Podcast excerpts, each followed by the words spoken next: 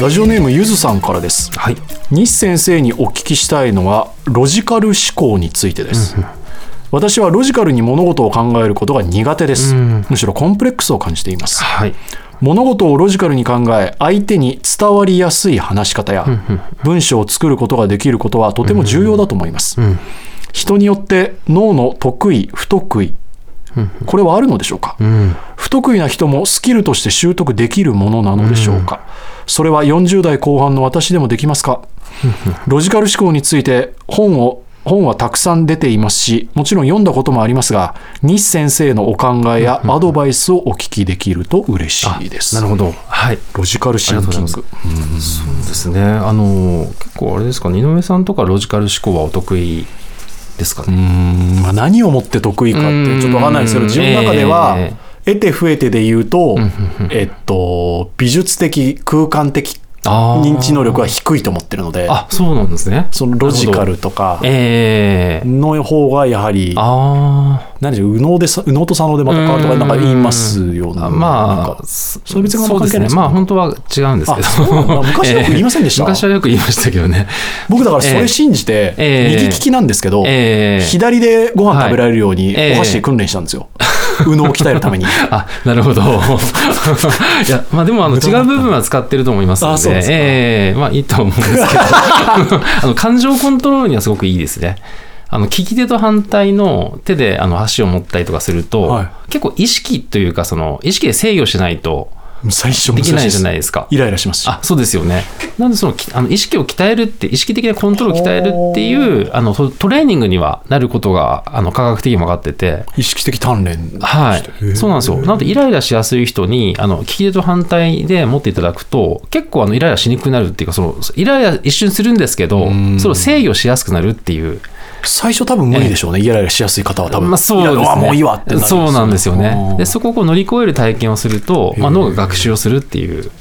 はい、いうのはあるんですけど、そうなんですよね、まあ、でもこのロジカルっていうのがですね、もともとこれ、人によってまあ得意、不得意あるのでしょうかっていうあのことなんですけど、はいこれはあの、えっと、遺伝的にもあるとは思うんですよね。あ遺伝なんだはい、で結構その人がの才能とか能力が、まあ、どのぐらい遺伝するのかっていう、まあ、研究がありまして、はいあの例えばその視覚空間能力これはどのぐらい遺伝すると思います？空視覚空間を認知すえーる能力認知する能力ですね。はい。うーん先天的に、ええまあ、3割ぐらいはあ、3割ですね。これがですね、8割前後なんです。きつはい。逃げ道ないじゃないですか そうなんですよ。あと音楽も大体同じぐらいなんですけど、音楽8いきますか？はい。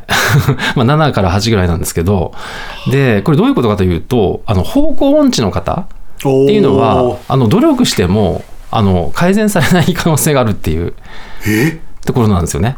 笑いながらひどいこと言ってますね 笑ってはいないですけど、あの、科学的に興味で、あの、へえそうなんですよ。だからその方向音痴の方がね、結構いろいろこうね、あの、まあ、方向音痴にならないようにトレーニングをしても、やっぱりこう先天的にやっぱりこう空間認識能力が高い方の方が、まあ高いとは言えるっていうことなんですよね。でもなんかいい意味でもう諦めてもいいってことですね、うんそのもうそういう人に任せればいいし、そうなんですよね。だから、あの、能力によって、あの、その遺伝がどのぐらい決まっ、あの、まあ、左右されるかっていうのが決まってるってことなんですよねそれめ。ちゃくちゃ知りたいですねそれ知ってたらええだって無駄な努力そうある意味で、ですね。まあちょっと言葉きついですよ、そのはい努力の取捨選択ができそうですよね。そうですね。で、これ面白いのがですね、あの、このロジカルっていうのは、そのロジカル的なこう能力っていうのはなかなかこう測れないっていうこともあって、定量化はでええきない、そうなんですよ。で、遺伝率はちょっと分かってないんですけど、ただ、あの、まあ、経験則として、その、やっぱりこう、えっ、と、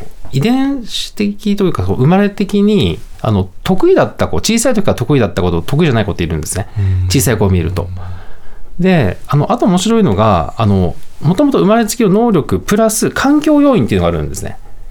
ロジカル思考に関しては環境が大きい気がするんですけどね。うん、そうですね。で、環境要因っていうのは、例えばそのロジカル的に考えて、例えば間違ってた時に、先生に異常に怒られたとか、うんそういった体験をするトラウと、マ的な。そうなんですよね。あの脳がそのロジカルに考えることは苦手なんだっていうふうにこう思い込むっていう。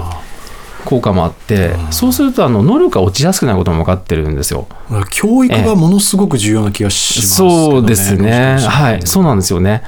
なので、その方の得意不得意って、まあ、生まれつき決まってる部分もあるとは思うんですけど、うんあの環境的にも決まってる部分もあると思いますんで、なので、まずはその、あれですね、その成功体験をするっていうのが大事かもしれないですね。それは、いつからでも遅くないですか？あいつからでも大丈夫ですね。なので、そうなんですよ。で、大体この難しいことを、ね、考えることって、いきなりハードルを上げようとして、あの大きなことにチャレンジするんですけど、そうすると大体失敗するんですね。確かにそうすると、ここはもう苦手なんだっていうさらに思い込みがあこう強化されるので、なので、できればですね、ちょっとあの、まあ、できるかできないぐらいの、もう本当にこう、ギリギリのラインっていうかですね。どのくらいなんですかね。で友達に対してなんかそうですね。好きな本をはい。書いてみるとかそういうことですか、なんかどどういうところから？まあ、例えば旅行の計画を立てるときにあの、例えばこういう順番で回ると、あの、すごく効率がいいとか、あなんかそのできるところからまずやっていくっていはあうところですよね。うんあの、身近なところで。なので仕事でそれをいきなり発揮しようとすると、そうですねええ結構プレッシャーが、特に苦手意識ある方はかかる可能性もあるので、なのでそういうあの工夫をしていただくといいかもしれないですね。ねであとはあの、まあ、論理的に考えたくないっていう人も中にはいるんですよ、そうあの環境的なものがあったとしても。でそういう方はあの無理にあのやる必要もないかもしれなくて、嫌がってるということですかそれは？なんか脳が。そうですね、もともとその素質的にもあの、まあ、低いと、であと環境的にもやっぱりこうい痛みが大きいと。ああなるほど。でそうするとこうロジックで考えるのにかこう嫌悪感があるっていう人もいるんですね。でもそういう方はもう逆に言うともうそれはそれで個性だと思っていただいてうん、あのそれは他の方に任せてですね。あの自分はそれ他の能力を使っていくっていうやり方もあのあると思いますんで。増えてなところを補うのではなくてね。考え方としてそうなんですよ。好きな部分得意な部分を伸ばしてあげる方にそうですシフねトした方が。そうですね。で割と目標達成型の方っていうのがこの論理的思考が結構高いんですね。であとプロセスが好きな方とかは結構感覚であの選んだりするんですよ。なのでこう感覚で選ぶことが好きな方もいらっしゃって、うん。で感覚で選ぶのが好きな方っていうのはやっぱりそういう方と一緒にいると楽しいんですよ。なるほど。ええなのでこう接する方によってこう合わせてあげたりとか、はい、この方は感覚的なんで じゃあ感覚的にあんまりロジックで言うとあのたちょっときついかなっていう嫌がられるところで。ことはありますもんねそうですね。ええそうなんですよね。確かにもうユーズさんも苦手でコンプレックスを感じてるってことは過うん。去にそうですね、その可能性がそうですね、あるかもしれないので、なので、まあ、そこまで行く場合は、まあ、無理にする必要ないのかなとは感じますけどね。もし無理のない範囲ででもできるとすると、40代はい。後半でも全く遅くはないということで。そうですね、できることからやっていくってことが大事ですね。小さな成功体験を積み重ねていくっていうあところですね。あと仕事と関係ないところでやった方がいいかもしれないですね。あの買い物行くときにあのどういうルートで行けば一番あの早く出られるかとか、あのそうですね、あと行列をかいくぐるためにはどういう時間帯に行けばいいかとか、そういうことも論理なんですね。そうか、ええ乗り換え案内うまくいけるようにそうです、そうです。はい、そうなんですよ。でそういうハードルの低いところから始めると、意外と好きな方もいらっしゃって、はい。そうですねだから自分の能力に気づいてないあ、ケーあるってそうなんですよ。ことですよねそうなんですよ。ああと意外なのが、あの、質問好きな方っていうのは論理思考高いんですね。はいそうなんですか？そうなんです。で、面白いのが、あの、喋ってる人の方がって感じしますけどねそあのそうですよね。で、ただその質問、あの、しない人っているんですよ。はいで、私も例えばいろんなこうね、あの、こあの講演とかやってて、あの、全く質問ない人もいますし、逆にものすごい質問来る人いるんですね。